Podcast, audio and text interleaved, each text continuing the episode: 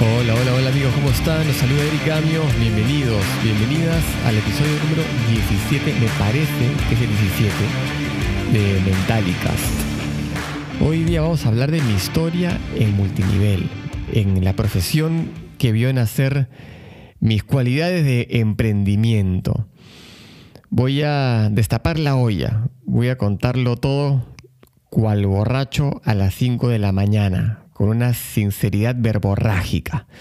Te voy a contar mis desafíos, mis frustraciones, te voy a contar mis aciertos, eh, mis conquistas, eh, mis batallas eh, y todo lo que envuelve, creo que a cualquier profesión, pero sobre todo esta, que es una profesión tan sensible, tan cuestionada, en la cual yo llevo más de casi, casi, perdón, 15 años. Ahora voy a cumplir 15 años en unos meses.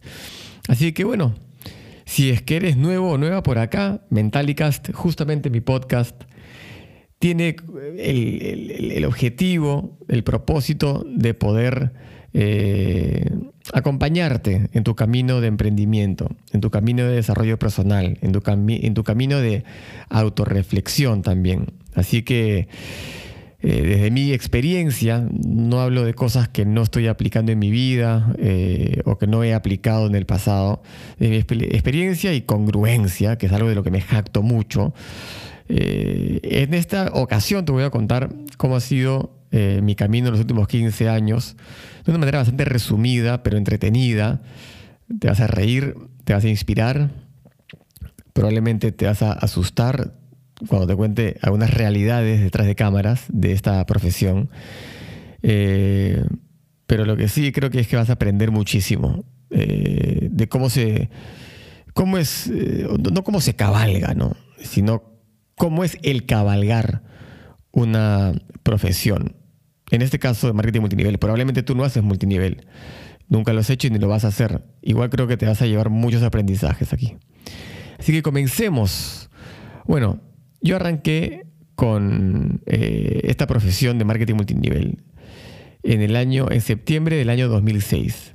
Yo venía seis años, siete años trabajando en el mundo corporativo, en empresas como Microsoft, en Warner Brothers y terminé eh, manejando una de las marcas del grupo L'Oreal, eh, la marca específicamente Garnier y me iba muy bien en la vida, entre comillas, o sea, bien ante la sociedad, bueno, eh, pero no estaba contento. Me pagaban bien, tenía un buen estatus, empresas transnacionales, un currículum impecable, ¿no?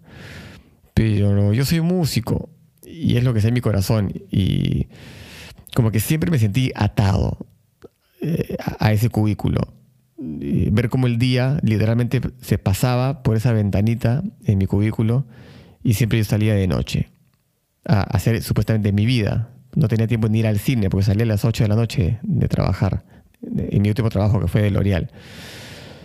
Y me llaman, miento, miento. Este, en el 2005 me llega un correo enorme explicándome el negocio que me iba a cambiar la vida. Ese, ese correo eh, de, la diseñadora de L'Oreal, una gran amiga, eh, generó una curiosidad en mí y también por no quedar mal con ella y, para también, no quedar mal, sino como para no, no, tener que decir que no en esa época, y no sabía decir que no muy bien, pero también por curiosidad fui a su casa, me presentaron el negocio, un clásico líder, líder, ¿no? según yo, monje con exceso de Red Bull en las venas, encorbatado, enchufado a 220 el flaco. Parecía que estaba en un debate político, te juro. Impostaba la voz. Y digo, es flaco, somos cuatro en un sillón. No te tienes que exasperar tanto. Pero entiendo, es parte del show, de la impostación, ¿no? Me tienes que convencer de que voy a ser millonario, aparentemente. Y me convencieron de algo, sí, de que esa huevada no era para mí. Eh, no, me lo, tomé muy en serio. Yo estando en L'Oreal conocía la venta directa a través de empresas como eh, Belcorp, Jambal, eh, Natura, eh, todas estas empresas de cosméticos. Entonces yo dije, oye, yo, tengo una carrera universitaria, pues yo que voy a estar vendiendo huevadas puerta a puerta, pues, ¿no? Con todo el merecimiento que se, que se merecen las consultoras de belleza y cosmética del Perú. Yo, en esa época que me sentía pues un campeón por, por tener, ser tan joven, ganar tan buena plata y, estar en, eh, eh, en un buen avance corporativo, no me lo tomé muy en serio. Dije, esto no es para mí, y me fui. Y bueno, es loco como la vida da vueltas y uno como que atrae las cosas que tiene que trascender y atrae un poco sus propósitos, sus caminos. exactamente un año después me llama un gran amigo del colegio y me hace esta llamada demagógica, exagerada, impostada de multinivel. Gran amigo él y lo sigue siendo. Y esta vez era diferente. Yo estaba en un momento diferente. Yo ya estaba harto de donde estaba. Entonces ya lo tomé como un, como que me tiraron un salvavidas. Dije lo que sea. Fui nuevamente a otra casa, a otro sillón, a otra persona al frente. Pero esta vez esta persona al frente tenía ojos más sinceros, hablaba desde otro lugar. Y esta vez conecté. Conecté. Conecté con la gente. Conecté con, con la forma eh, honorable de generar eh, ingresos, conecté con el soñar, con el desprenderme de, mi jaula, de mi cubículo. Así que entré, firmé, como se dice, firmé. Me reclutaron, me reclutaron ante las eh, filas de este culto, de esta secta. mi amigo, a quien quiero un montón, porque siempre lo considero mi ángel de la guarda, eh, no la vio, por más que él me asoció, no la vio dos semanas después dejó el negocio. Y yo dije, voy a darle con todo. Eh, fui a un evento, averigüé dónde quedaban los eventos semanales de capacitación y me encontré con algo rarísimo. Para mí capacitación en el mundo corporativo, nada, era en un hotel, sentarte a recibir, no sé, enseñanzas de manera pasiva de, un erudito de la materia en el sector del que yo estaba trabajando, ¿no? Esto era como una iglesia. Todo el mundo estaba contento, se abrazaban, todos eran mejores amigos. Como no era el mundo del cual yo venía, sentí rechazo y me fui. Eh, fue raro. Mucha impostación. Me pareció irreal, utópico. Pero los 10 minutos regresé y empecé a tener un poquito de empatía. Dije, si esta gente está entusiasmada porque tiene la oportunidad de cumplir sus sueños, no yo no era tan idiota como para pensar de que todo el mundo allí era millonario, Como se vendían a veces, ¿no? Eh, pero entendí de que había una esperanza y esa esperanza generaba eh, excitación. Y dije, bueno, voy a respetar esto. Pues no, yo entiendo que es eso. Yo soy metalero. Cuando voy a un show de una banda que me gusta, me, vuelvo loco. Y dije, bueno, será parecido. Y como que me permití quedarme, me permití investigar el tema. Fiel a mi curiosidad, también entré por internet y empecé a investigar todo lo que podía sobre esta profesión. Obviamente los detractores entraba y, hablaban de compañías como Herbalife o Amway lo que fuera y decían devuélveme mi plata y todo, pero era muy fácil darme cuenta de que el problema no eran las compañías ni, ni, la industria que tenía este, décadas de décadas de décadas, sino la gente que nada, se la sobrevendieron, ahí sí podría haber sido una estafa, que te la sobrevendan y te engañen pero la mayoría era que nada, pensó que iba a ser más fácil de lo que era y, culpan a la empresa, no, culpan, no se culpan unos, pues, ¿no? Entonces eso lo entendí, empecé a investigar y empecé a entender un poquito, Empecé a ver las diferencias con una pirámide, fue muy fácil de, diferenciarlo, o sea, es un tema netamente de aritmético y probabilidades y reglas, no, no me quitó el sueño eso. Y lo que no anticipé era la turbulencia en la que me estaba metiendo. Mamacita, no sabía la realidad en el huracán que me estaba metiendo, huracán social. Porque una vez que ya decidí arrancar, dije, voy a llamar a mis amigos, porque aparentemente ya entendí. Este es un negocio enorme y nos podemos hacer millonarios. Voy a decirle a mis amigos y todos van a arrancar conmigo. Llamé a mi mejor amigo, a La Roja, y yo no podía ir ese día porque tenía trabajo, me acuerdo que tenía que quedarme hasta las 9 de la noche viendo cuadros de Excel con mi jefa. Este, y lo mandé a una presentación, a la misma que fui yo, a la misma casa, a la misma gente. Y la va a ver igual que yo.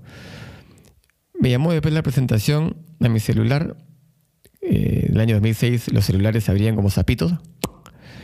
Y básicamente se rió y dijo, esto no es para mí. Y no entendí cómo no la vio. Éramos tan iguales, él y yo. Somos tan iguales en muchas cosas. Bueno, llamé un par de amigos más y nadie la veía. Y ya no solamente que no la veían, ya la turbulencia empezó a darse en forma de burlas, consejos sabios, intervenciones de Eric. ¿Qué carajo estás haciendo, weón? Estás tirando tu carrera a la basura. Tú has estudiado en una de las mejores universidades del Perú. ¿Qué haces metiéndote en estas huevadas? Algunos me empezaron a dar la espalda también.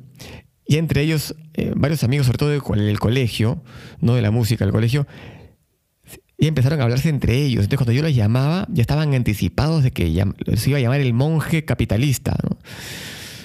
Y fue una mezcla rara, esa turbulencia, una mezcla entre recibir decapitaciones a diario y al mismo tiempo me estaba enamorando de una cultura y un espacio de desarrollo personal y un ecosistema y de una gente linda gente que pensaba en grande, que estaba, gente que estaba desconectada de The Matrix, por así decirlo. Yo me sentía, y en esa época todavía no había salido de, este, perdón, sí había salido, este, y claro, por eso tenía la referencia. Y dije, claro, esta gente se desconectó, es gente libre. Piensan en grande. El cielo es el límite. Después de unos meses, mientras recibía estos, estas burlas, intervenciones, ahora te cuento un poco sobre mi madre. Después de unos, unos meses, tres, cuatro, cinco meses, yo ya estaba sumergido ya. Y sumergido en que mi mente se expandió, mi pensamiento abundante comenzó. Yo me acuerdo que en L'Oreal el gerente general ganaba, yo me enteré que ganaba 45 mil soles, es decir, como unos, en esa época, 12 mil dólares más o menos.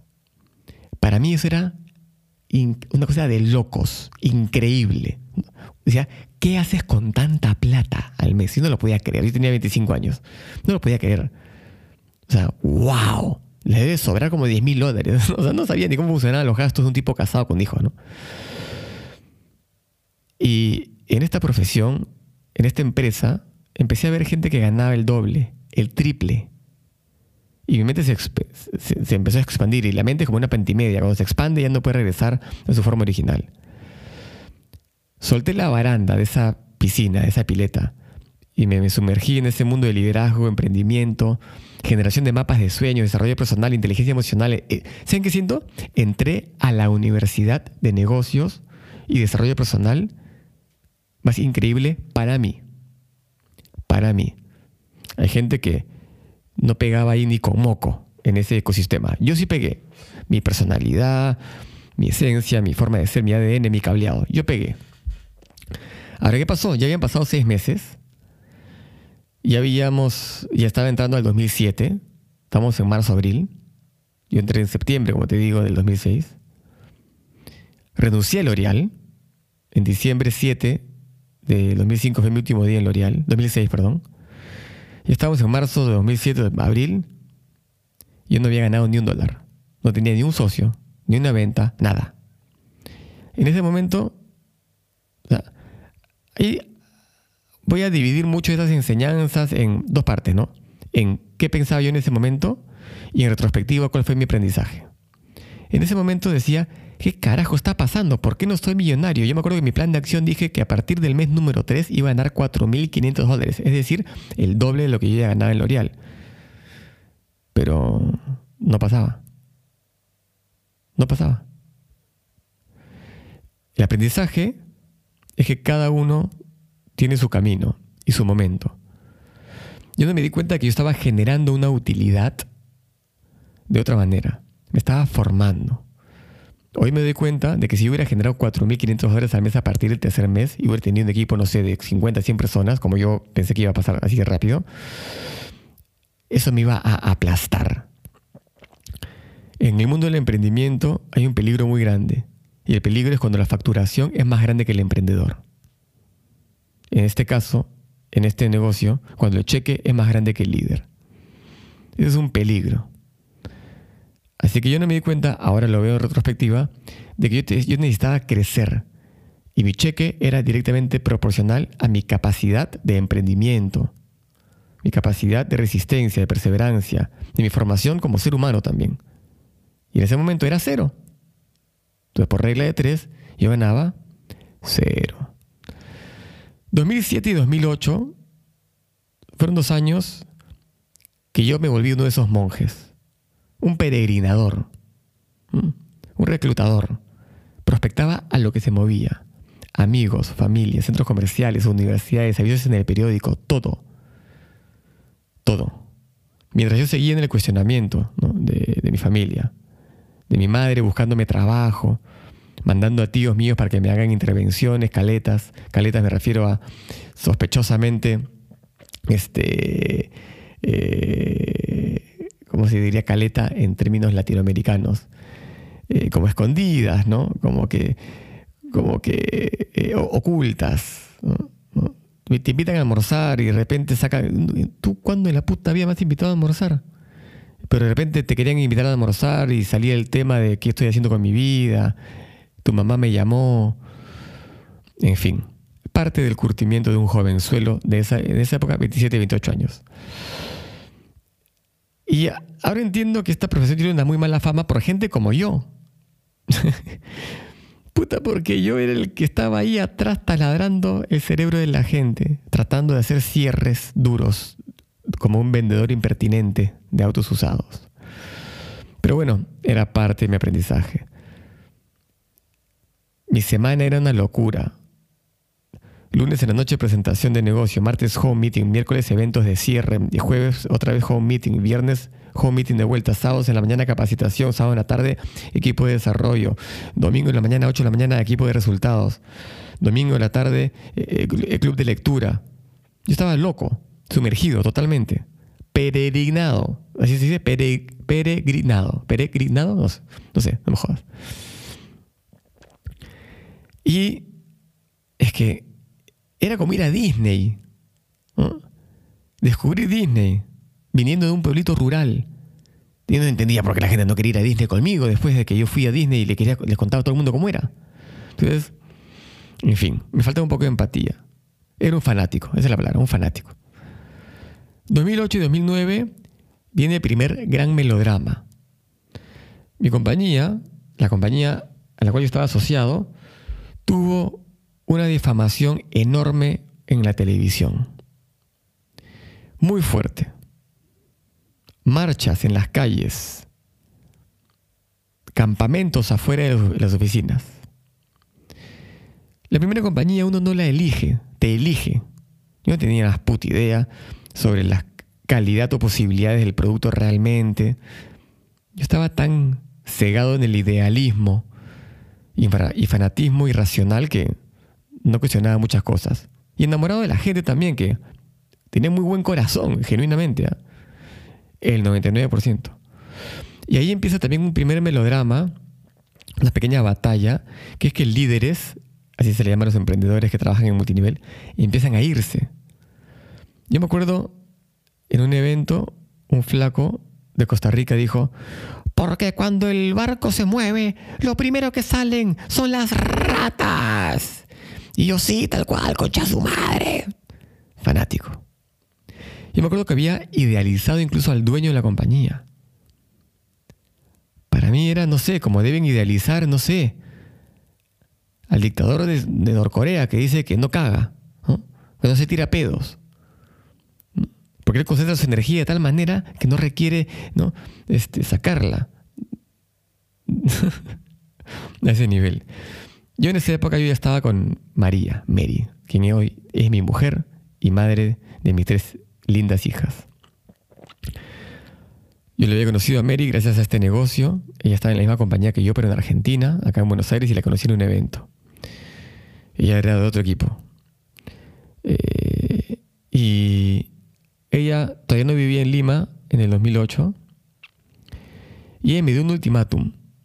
Ella siempre fue mi cable a tierra, fue la aterrizada y me dijo, flaco, despierta, mira la realidad. el dueño no es un santo. ¿Ya? Así que o sales de ahí o chao. No puedo estar con un fanático. Eso me despertó. Las palabras sabias del amor de tu vida te, te despiertan.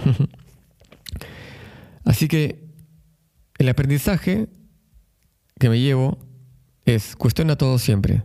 Sé un pensador crítico e independiente, que no te embadurnen de su mermelada. Y Mary era mi cable a tierra, en ese sentido. Me ayudó a ser un pensador crítico y cuestionar todo. Hasta el día de hoy lo hago. Comienzos del 2009. Los titulo un poco Determinación y Perseverancia. Yo había ganado muy poquito dinero, la verdad. Algunos meses había ganado plata, pero no superaba los 500 dólares al mes. Después de tres años y medio. Y empiezo a investigar sobre la industria, pero realmente bien. Y descubro personajes como Randy Gage, Mike Dillard, Mark Weiser, Brian Fanali, Jonathan Budd, y encuentro el marketing digital y el marketing de atracción. Y ahí es donde yo digo, voy a empezar a innovar. Me peleé un poco con la manera clásica de hacer las cosas porque sentí que no era la manera correcta. El aprendizaje es que no era la manera correcta hacerlo de manera tan forzada, tan eh, prácticamente pisando la libertad de la gente. Tenía que hacerlo más moderadamente. Pero en ese momento dije, voy a dar la vuelta, voy a hacer todo lo contrario. Y empecé a, a innovar, a crear videos en internet, páginas de captura, autorrespondedores, webinars, avisos de pay per click, ¿no? que hoy en día se llama publicidad online, pero en esa época se llamaba pay per click. Facebook Ads, que recién eran nuevos. Me volví un experto en Google AdWords. Te estoy hablando de comienzos del 2009. Eso era como ciencia ficción, hablar de marcas personales en el 2009, hacer páginas de captura, autorrespondedores, comprar dominios, webinars. Era ciencia ficción. De hecho, mi coproductor hoy en día, que es creador de, una de, varias marcas gigantes personales en Internet hoy en día y facturaciones de millones y millones de dólares por año, lo encontré en un entrenamiento hablando de que Eric Gamio fue uno de los pioneros del marketing digital en América Latina. Puta madre. ¿En serio? Yo estaba jugando la innovación, pero no sabía que estaba siendo tan, tan, tan, tan, tan, tan adaptador temprano de la tecnología, eh, que hoy en día es cosa de todos los días. Yo no tenía ni siquiera un iPhone en esa época. Creo que el iPhone tenía un año. En fin. Finalmente, después de mi investigación y todo, y descubrir la profesión más allá de mi compañía, salí de mi burbujita, de mi aldea, decido salir de esa compañía, que ya estaba quebrando básicamente. Nunca se pudo reparar de, de esa difamación justificada, entonces sería en todo caso publicidad, porque ya si es justificada no está toda difamación, de la televisión y tuve que reunir a mi equipo, que en esta época era tipo 20, 30 personas, después de tres años y medio, y decir que nos íbamos a ir. Y me acuerdo que dije una frase que es, eh, mi rol como líder es proveerles de una oportunidad a través de una empresa sana donde podamos generar riqueza mientras ayudamos a otros a hacer lo mismo. Ante mis ojos esta empresa ya no es esa oportunidad. Me acuerdo clarito haber dicho eso. Eh, así que nos fuimos. Unos cuantos gatitos. ¿A dónde? A ningún lado. No hay otra compañía que ir. Mi mentor en mi compañía original, de la cual me estaba yendo, que se fue un, mes después, unos dos meses después que yo, me llama y me invita a una compañía nacional. Y le dije que no. Yo quería irme a Hollywood había investigado tanto sobre el multinivel en, el mundo que yo dije, yo no voy a estar en una cosa, en mi, país decir nacional es una mala palabra. Te, básicamente te garantiza mediocridad. Yo me quería ir a Hollywood, así que me la pasé todo el año 2009 buscando. En el interín, de hecho también busqué trabajo y lo conseguí. Y después de tres meses me votaron. Pero ahí conocí a la persona que hizo mi primera página web. Todo el 2010 estuve sumergido mientras buscaba compañía en marketing digital. Y fue un gran aprendizaje. Y a fines del 2010, luego de mucha investigación, encontré una compañía que sentía que era para mí y para mi equipo. Mi equipo, me refiero tipo tres personas, ¿ah? Y era una compañía de salud americana. Hollywood. Porque me llevaron a Estados Unidos, todo mágico, me trataron como un líder. Yo, yo no era nadie, ¿no? Pero querían abrir este, bien América Latina y yo tenía mi, una fama incipiente en el mundo del Internet. Fuimos a la casa del dueño, una casa pues, gigante con laguna, cancha de golf adentro, una locura. Y dije, listo, acá estoy en las grandes ligas, acaba de empezar mi real despegue. Empezó, siento que empezó la segunda etapa de mi carrera como que pude salir de primera y poner segunda. Y fue real. Tanta energía acumulada y conocimiento y estrategia aprendida en ese año, cuando estaba sin casa, puesta en práctica me generó 10 mil dólares en tres meses. Y asociamos y tuvimos un equipo de 300 personas en 90 días equipo en Colombia, Ecuador, México y Perú. Arrancamos. Me gané mi primer viaje de premiación a Cancún, solo para una persona. Fue un melodrama. Que me, tener que irme solo a Cancún y dejar a Mary en casa. Me pude mudar de la casa de mi mamá en mayo del 2011. Dios mío, lo estaba logrando. Tenía 31, casi 31 años, ¿ah? un poco tardío dentro de la regla de tres de la sociedad, pero para mí, feliz. Aprendí a invertir en el equipo, viajar para expandir mi equipo, crear sistemas de duplicación, infraestructura, clima de liderazgo. Leí, empecé a leer muchísimo, tenía que afilar el hacha, empecé a llevar cursos, empecé a ir a eventos internacionales pagados por mí, entonces me sentía como un emprendedor grande. Grande no me sentí, no me, refiero a facturación, sino tipo a, a maduro. Y empecé a codearme con gente muy fuerte y poderosa de esta profesión y pude ver un poco más claro el camino, lo bueno y lo malo de la profesión. En ese 2011, 2012, pude viajar por Mary, con, Mary por el mundo. Ya me, gané el segundo viaje de premiación a Cabo San Lucas. Nos ganamos un tercero a un crucero por las Bahamas. Fuimos a Las Vegas varias veces, a Los Ángeles. Obviamente nos fuimos a Disney unos eventos en Atlanta muy lindos y en Europa. Fuimos a Europa. Fuimos en París, Londres, Roma, estuvimos en Capri. Eh, o sea, empezamos a vivir la vida de un emprendedor exitoso. No me estaba haciendo millonario todavía. O sea, haber estado ganando ahí, no sé, 4 mil, 5 mil, 6 mil dólares mensuales. Pero ya, era como que por fin, la puta madre, después de cuatro años, ya por fin puse segunda, ¿no? Y el aprendizaje acá es que realmente me empiezo yo a descubrir como un líder y como un líder internacional y empecé a crecer. Ya mis equipos facturaban cerca de 100 mil dólares al mes. Y eso era para mí un golazo. Y ojo, ¿ah? acá hago una advertencia. Mm, todavía era la era eh, de, tener productos excusa, que es una, era un punto ciego que yo todavía no tenía de la profesión. Yo no tenía 15 años como hoy en día, tenía solamente 5 eh, de experiencia. Era la época de las compañías como Monavi, Agile, Sui, Sango y, la mía en ese momento. Que, los productos eran funcionales, buenos, pero no eran el foco. Si es que has escuchado mi, podcast, creo que es el episodio 3 o 4, que se llama La distorsión de multinivel, te voy a hablar un poquito más sobre ese tema. Eh, pero bueno, eh, yo estaba ahí aprendiendo todavía. En segunda, como te digo. Y empezaron batallas. En esta compañía americana, que estaba abierta en Perú, en Colombia, en México también, eran tres países que estaba abierto en América Latina,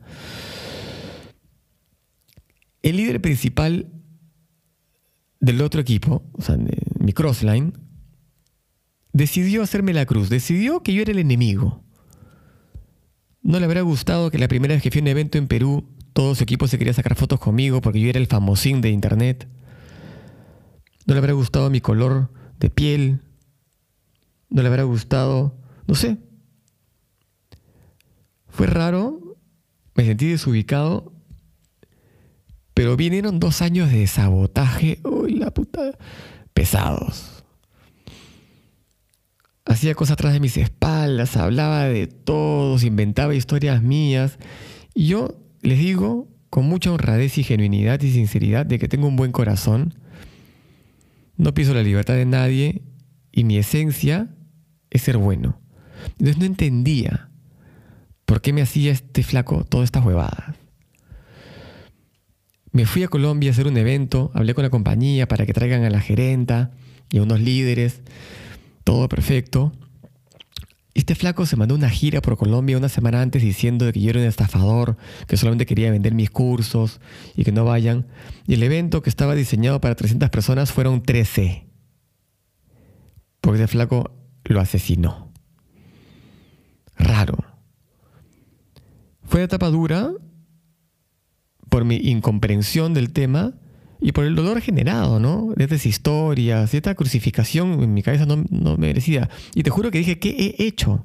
¿Qué le hice a este flaco? Nada, de ahí me enteré algunas cosas que ya no vale la pena decir y dije, ah, con razón me odiaba este brother. Y no tenía nada que ver conmigo. Era una proyección de él. Un pobre tipo. Aprendizaje, soltar. Ahí empecé mis travesías por la terapia y aprendí a soltar. Otra batallita que tuve por ahí ya no era interna, sino era externa. Nacieron las primeras guerrillas de la industria, por, lo menos cuando yo estaba, este, mientras yo estaba en ella, ¿no? sigo en ella, me refiero a que eh, batallas en la industria deben haber habido miles, tantas décadas, pero las primeras que yo estaba viviendo. Y era con empresas de publicidad. Siempre hay como unos pseudo multiniveles ahí que la cagan toda y, le generan mala fama a las genuinas. a las honorables. Seek Rewards, una compañía también, una publicidad digital, no sé qué onda, que empezó a reclutar por todos lados y te vendían como que era facilísimo. Y nada, fueron como que un año de guerrilla que se llevaban gente de los equipos y en fin, complicado. Viví esa guerrilla. Para los que son de esa época, se van a acordar. Y obviamente dentro de todo eso tenía los desafíos clásicos, que eran complicaciones entre las líneas, entre mis propios equipos también, líneas con otras líneas.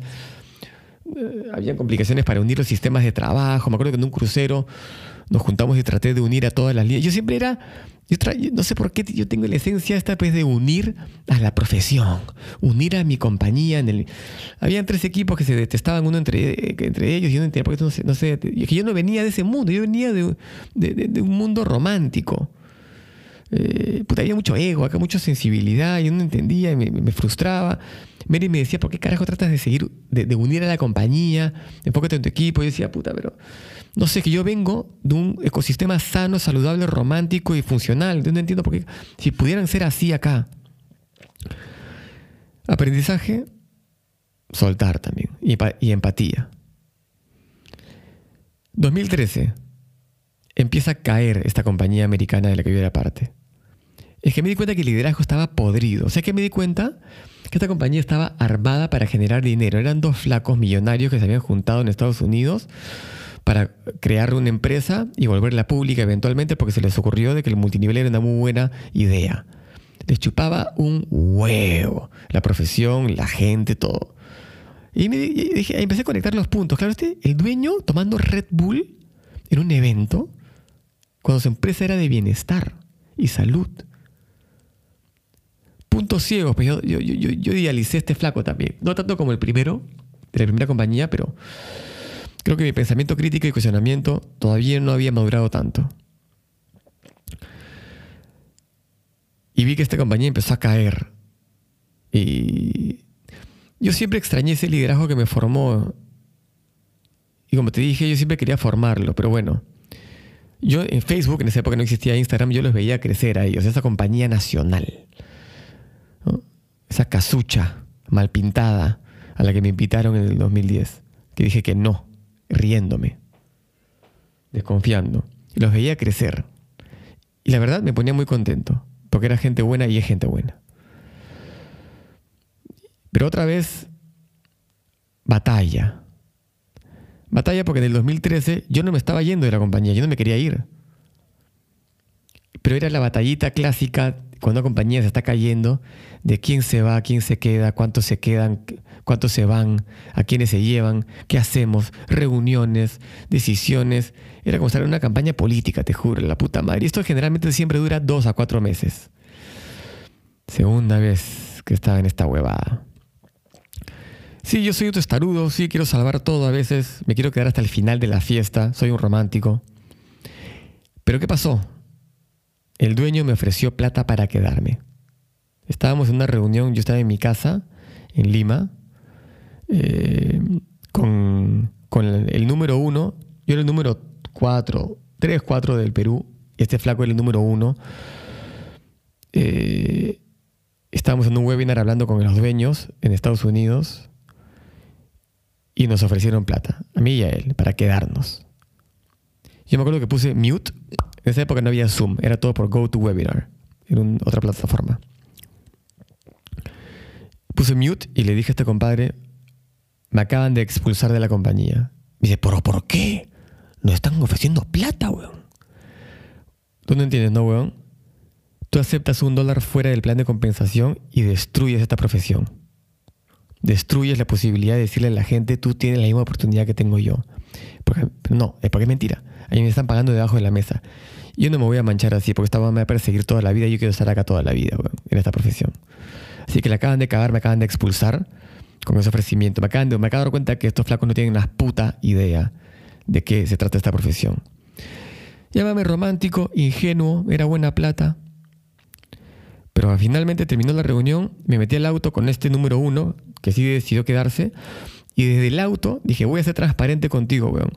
Para que no se inventen historias, porque yo sé que acá, puta, el liderazgo está más podrido que la puta madre. Se van a inventar historias de mí, de que yo ya tenía un plan, que la cocha de su madre, que me iba a ir a, la otra compañía, ya te lo tenía armado porque eran mis amigos de antes. No, huevón. Tú vas a escuchar esta huevada ahorita. Llamé por teléfono, este, se escuchaba el teléfono en todos los parlantes con el Bluetooth y llamé a mi mentor de la compañía original y le dije, brother, vuelvo a casa. Me dice, ¿qué chucha estás hablando? Vuelvo a casa. Yo no había hablado con él de regresar, ni, no había, eso no estaba puesto en la mesa. Vuelvo a casa, vente a mi casa, vamos a ver los productos, toda la onda. Yo ya conozco a tu compañía de arriba abajo, la vengo siguiendo hace cuatro años, brother. No tiene mucho que explicarme, pero que tengo unos detalles me voy para allá contigo, regreso a casa. Y volteo donde el número uno de la compañía que yo acababa de dejar y dije, ¿ves? Esto es transparencia, brother. A menos que seamos actores de Hollywood y esto sea, me des el Oscar, esta hueá que acaba de pasar es real. Este hueá no tenía una puta idea de que yo quería integrar a esa compañía. Así que, ya sabes. Ese fue mi seguro de vida, porque no tenía ganas de más melodramas y crucificaciones. Así que, listo. Perfecto. Aprendizaje. Pensamiento crítico. Aparte de ahí también aprendí sobre el concepto de los brokers, los Business Development Agreements, los BDA, la mafia. Y aprendí a ser inteligente, ético, estratégico, moral y tener los ojos abiertos y mantener mi buen corazón. Así que listo. Así fue como me retiré de esa compañía que un mes después quebró. Porque se fue del Perú. Y perfecto nuevamente, a juntarme con mi equipo esta vez internacional, a proponerles esto, ¿no? Yo no soy dueño de nadie. Yo no, yo no, yo tengo una regla, no sacar código ni ser parte de la otra compañía a sadar con mi equipo. Y nuevamente, arranqué ese entrenamiento, ese webinar, con mi equipo ya en cuatro países, más grande, mucho más grande, diez veces más grande que, que cuando me fui la primera vez. Y dije, mi rol como líder es proveerles de una oportunidad a través de una empresa sana donde podamos generar riqueza mientras ayudemos a otros a hacer lo mismo. Esta empresa ya no es esa oportunidad según yo. Me la sé de memoria esa frase porque, puta, realmente ah, tenía que, era de corazón decirla. La pregunta es, puta, Eric, esa frase la repites cada cuatro años, entonces, ¿cómo es la, cómo es la hueva? ¿No? ¿Cuándo va a ser el momento que esta compañera que estás ahora tampoco sea la oportunidad y repitas, eh, eh, repitas tu poema de mierda? Es que es diferente. Es que es diferente. Porque, no, la verdad te digo, no, no quiero empezar a edificar una compañía que probablemente no es la tuya, ni meterme en la mía. Pero es diferente. Ya elegí la última compañía de mi vida y ya está. Ya. Créeme nomás, créeme nomás. Aprendizaje, transiciones. Me volví un experto en ayudar a gente. De hecho, hoy en día he ayudado a docenas y docenas de equipos gigantes a hacer transiciones saludables a otras compañías. O sea, de compañía A a compañía B, que no tiene ninguna, nada que ver con la mía incluso. Y lo hago por, eh, por ayudarlos, genuinamente. Nunca me han pagado por hacer esa huevada. Me encantó que recibieron a Dunsa Global, esta compañía, con brazos abiertos. Volví a casa yo. El 95% de las personas era diferente, pero eran formados por los mismos 10 que me mentorearon a mí. Una cultura de familia. Y miré muy bien la compañía, ya no tanto por su tamaño, sino por su dueño. No voy a hablar más de la compañía. No quiero que piensen que es una falsa, un intento de promoción. Lo que sí te puedo decir es que comencé de nuevo, mi cheque cayó a la mitad. No, no que comencé de nuevo, no, pero sí retrocedí, tipo un año y medio, dos años. Cayó mi cheque a la mitad. No hubo ningún tipo de ayuda monetaria de la compañía para mí, porque mucha gente lo duda a veces. Lo único, mira, sí hubo una ayuda, a ver. El, gerente regional me invitó a Colombia, me dijo, tú te pagas el pasaje, yo te pago la estadía. Esa fue una ayuda para trabajar con mi equipo de Colombia eh, y terminar de ver la transición. Y el dueño me invitó a almorzar a una cevichería. Ese fue el agasajo. Más que eso nada más. Y nuevamente tres mesecillos de batallitas, ¿no? de telenovela, de, saber quién con quiénes cuentas, con quiénes no, y obviamente drenabas personas, ¿no? En fin. Finalmente ya estaba ya, arranqué con la compañía y empezó un pequeño melodramita en la compañía, que es que en uno de los países mi equipo desapareció y apareció en otra línea, todos asociados con otros códigos. Ay, qué flojera. En fin, como yo ya había aprendido a soltar, simplemente avisé a la compañía, esto acaba de pasar, no los quiero de vuelta, yo ya solté, pero quiero que sepas que hay gente que hace esta huevada. Amonestas, haz lo que chucha quieras, no me importa, yo sigo con mi trabajo, tengo un negocio que construir. Pero un aprendizaje también es que hubo un karma ahí. Porque yo hice lo mismo. Yo asocié a un par de personas cuando ingresé a esta compañía americana cuatro años antes, en Colombia, que estaban en otra línea y querían trabajar conmigo. Y los asocié con otra cédula. No hicieron nada, se revirtió finalmente, regresaron a su equipo a las dos semanas siguientes, pero tuve esa intención y fue fea, fue mala y me arrepiento. Me pasó, me la devolvieron pues en otra compañía, en otro país, y con, en vez de dos personas, con 30, un equipo de 30 personas. Está bien, aprendí. Gracias. De ahí, 2014. El equipo ya empezaba a crecer, yo ya había recuperado la facturación que, estaba, que había tenido en mi compañía americana. Me gano un bono viaje, estoy en Jamaica, estaba trabajando yo con un equipo de El Salvador, estábamos construyendo ahí la preapertura. Y yo estando en Jamaica, habiendo calificado ese bono viaje en tiempo récord, me llaman de El Salvador y me dicen que mis líderes principales estaban en la cárcel. Puta, qué fuerte esa llamada. Eh, fue catastrófico para mí. Eran mis amigos. Habíamos tenido, pues, como muchas compañías multiniveles, cuando se habla en el tercer mundo, pues, que cuando no está abierto un país tienes que contrabandear productos de otro país. Desde Guatemala había una operación medio clandestina que habíamos generado con unos camiones de madrugada. Los agarraron, los quisieron hacer un ejemplo y los metieron en la cárcel. Por siete días, pero una cárcel migratoria de mierda, donde estaban 14 personas en un lugar de 4x4 con un baño que era una letrina.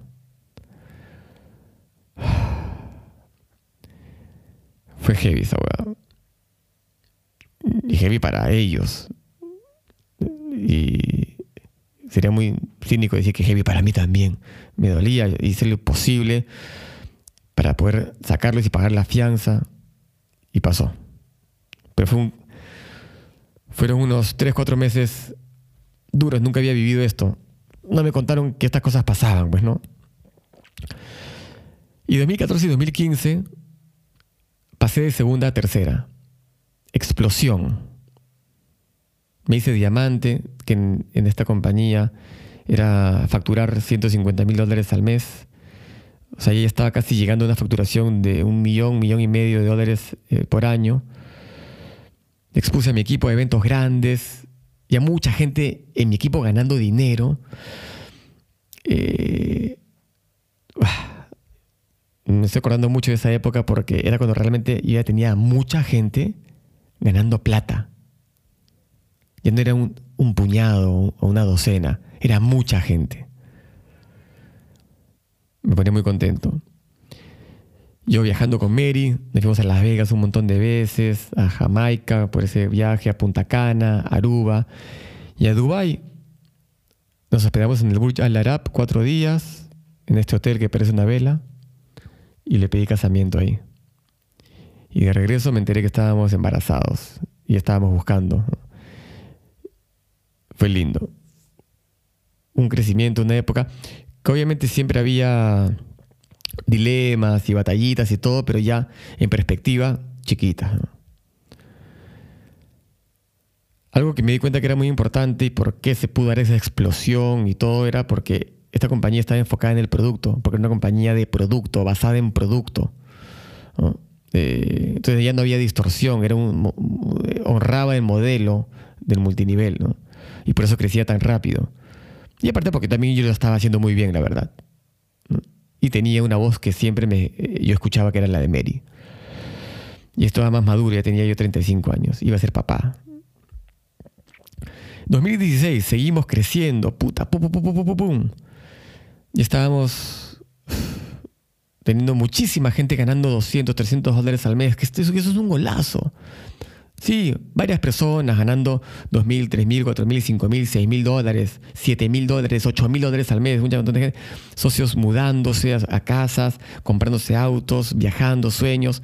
Pero más que eso, era muchísima gente ganando 200, 300 dólares al mes, que es la promesa real de esta profesión. Y mientras el camino se veía un poco, poco turbulento, ¡pum! Cae el desafío un desafío duro. A 30 días de la apertura oficial de El Salvador, que ya tenía dos años trabajando, le había metido decenas y decenas de miles de dólares de inversión a ese país en viajes, en infraestructura, en material, en todo. 30 días había conseguido que Randy Gage vaya a abrir el evento, teníamos todo listo, iba a ser en el, no me acuerdo, en el Sheraton, en el Panamericano, no sé qué hotel, que iba a estar 500 personas, así increíble. Vamos a hacer la apertura más grande de Centroamérica para la compañía. Una cosa de locos. A 30 días de que se abra, me llama por teléfono el director regional y me dice, Eric, se fueron todos. Todos tus líderes. Sí, eso es los de la cárcel, esos con los que tuviste tanto apego. Estos líderes principales y muy linda gente, se van. A mí no me dolió, que se vayan. Me dolió que no me contaran y me enteré por, por un empleado de la compañía. Los llamé, y ahí sí, te juro, me doy mi palmadita en la espalda, porque con todos los aprendizajes de empatía, de soltar, de pensamiento crítico que tuve durante los años, lo primero que le dije es, no le dije me hubiera gustado que me cuentes, porque la realidad eso sería mi ego hablando. No tiene por qué carajo contarme, la verdad. Tiene un lindo gesto, pero no una necesidad. Lo único que le pregunté es, Master, ¿qué faltó de mí? ¿Qué faltó de mí, para que te quieras quedar con tu gente. Dijo, no, nada, mi Eric, no, la verdad es que me apena mucho que te enteres de esta manera. Y la segunda pregunta fue, o la petición fue, avísame quiénes se quedan para poder llamarlos, porque todos ellos son de tu equipo y tú tienes derecho a llevártelos a todos. Ay, el Dalai Lama, Eric. Llámame como quieras pero te juro que recuerdo con mucho cariño ese, momento porque cabalgué mi desarrollo personal ese día. Y me enorgullece, me enorgullece mucho incluso contártelo. Se quedaron un puñado de personas, Tres días después yo estaba en El Salvador, ya con el derecho y, la venia del líder principal para que yo los contacte. Levantamos todo. 25 días después fue el evento y no fueron 500 personas, fueron 497 y seguimos trabajando en El Salvador. Una semana después me llama otro director regional de la empresa y me dice, Eric, no vamos a tener producto en México por seis meses. La puta madre. Qué gana de joder. En fin. Mi equipo de México aniquilado por seis meses. Viviendo de visión. Y sumado a eso, expulsión de dos líderes, el número 3 de la compañía y el número 4, 5 de la compañía expulsados batalla de dos a tres meses. Pero bueno, es parte de, es parte de batallar. Porque el emprendimiento es una batalla. Y estos melodramas se viven en todos los sectores y en todas las industrias.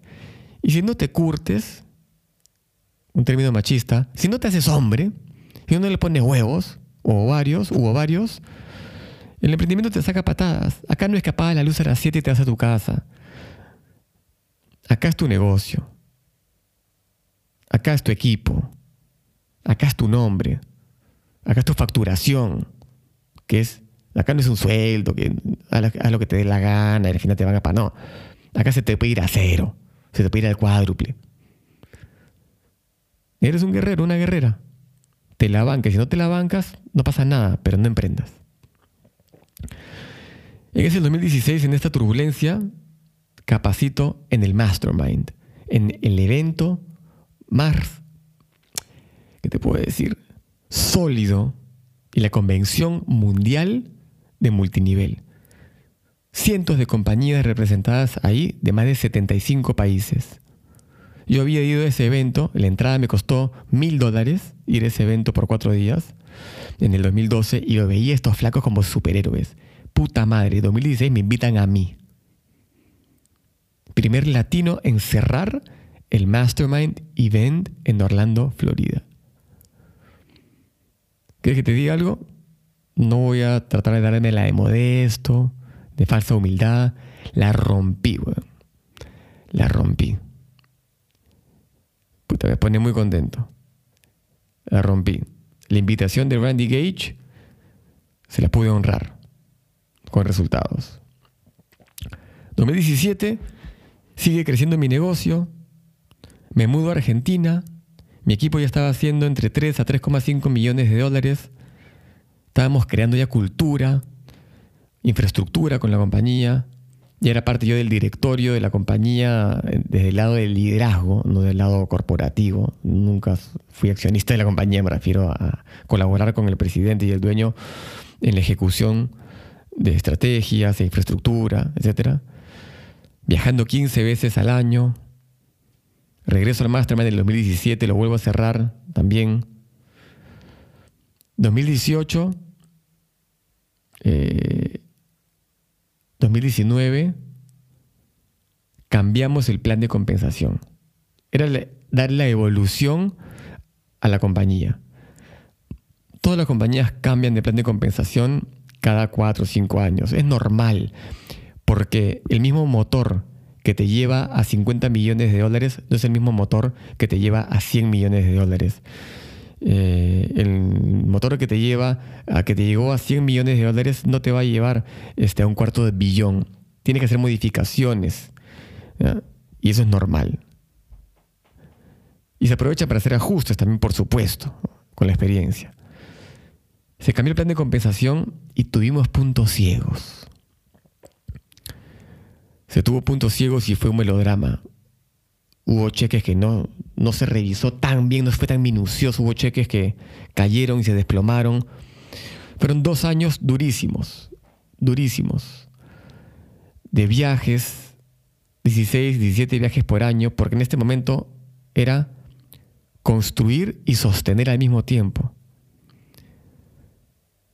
60 noches de hotel por año tenía, tuve en esos dos años. 60 noches de hotel por año.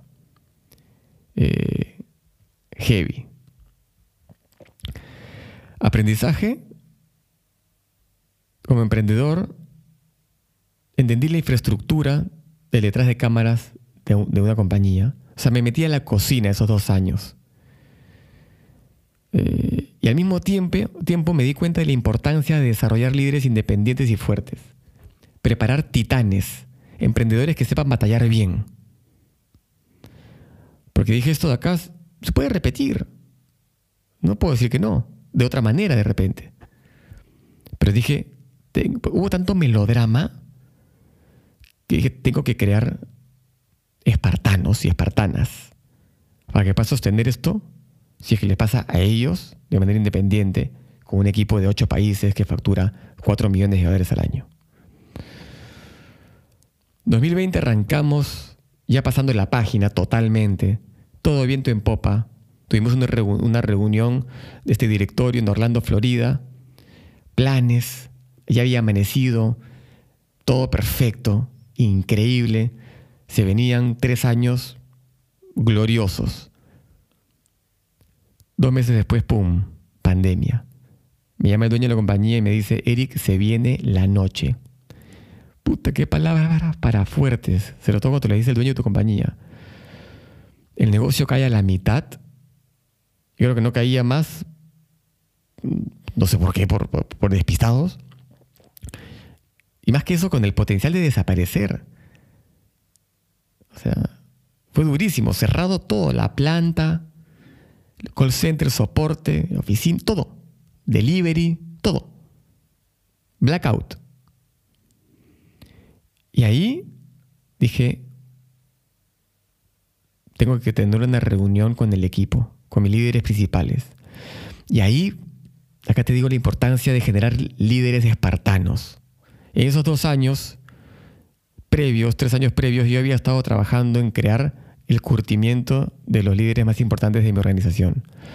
Y eso me dio la oportunidad y la bendición de poder reunirme con ellos y en vez de decirles, vamos a hacer esto, y, y ahí como Salvador, fue al revés.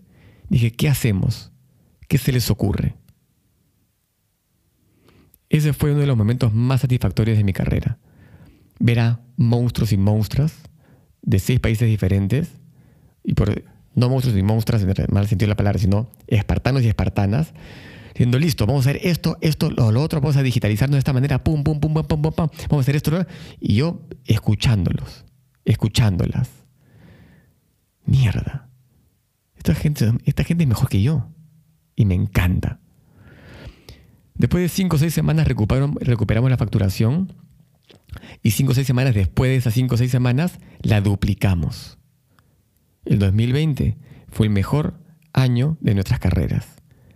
Miles, miles de personas generando dinero en unos tiempos de incertidumbre y miedo. Fue un momento fuerte y gratificante desde ese punto de vista.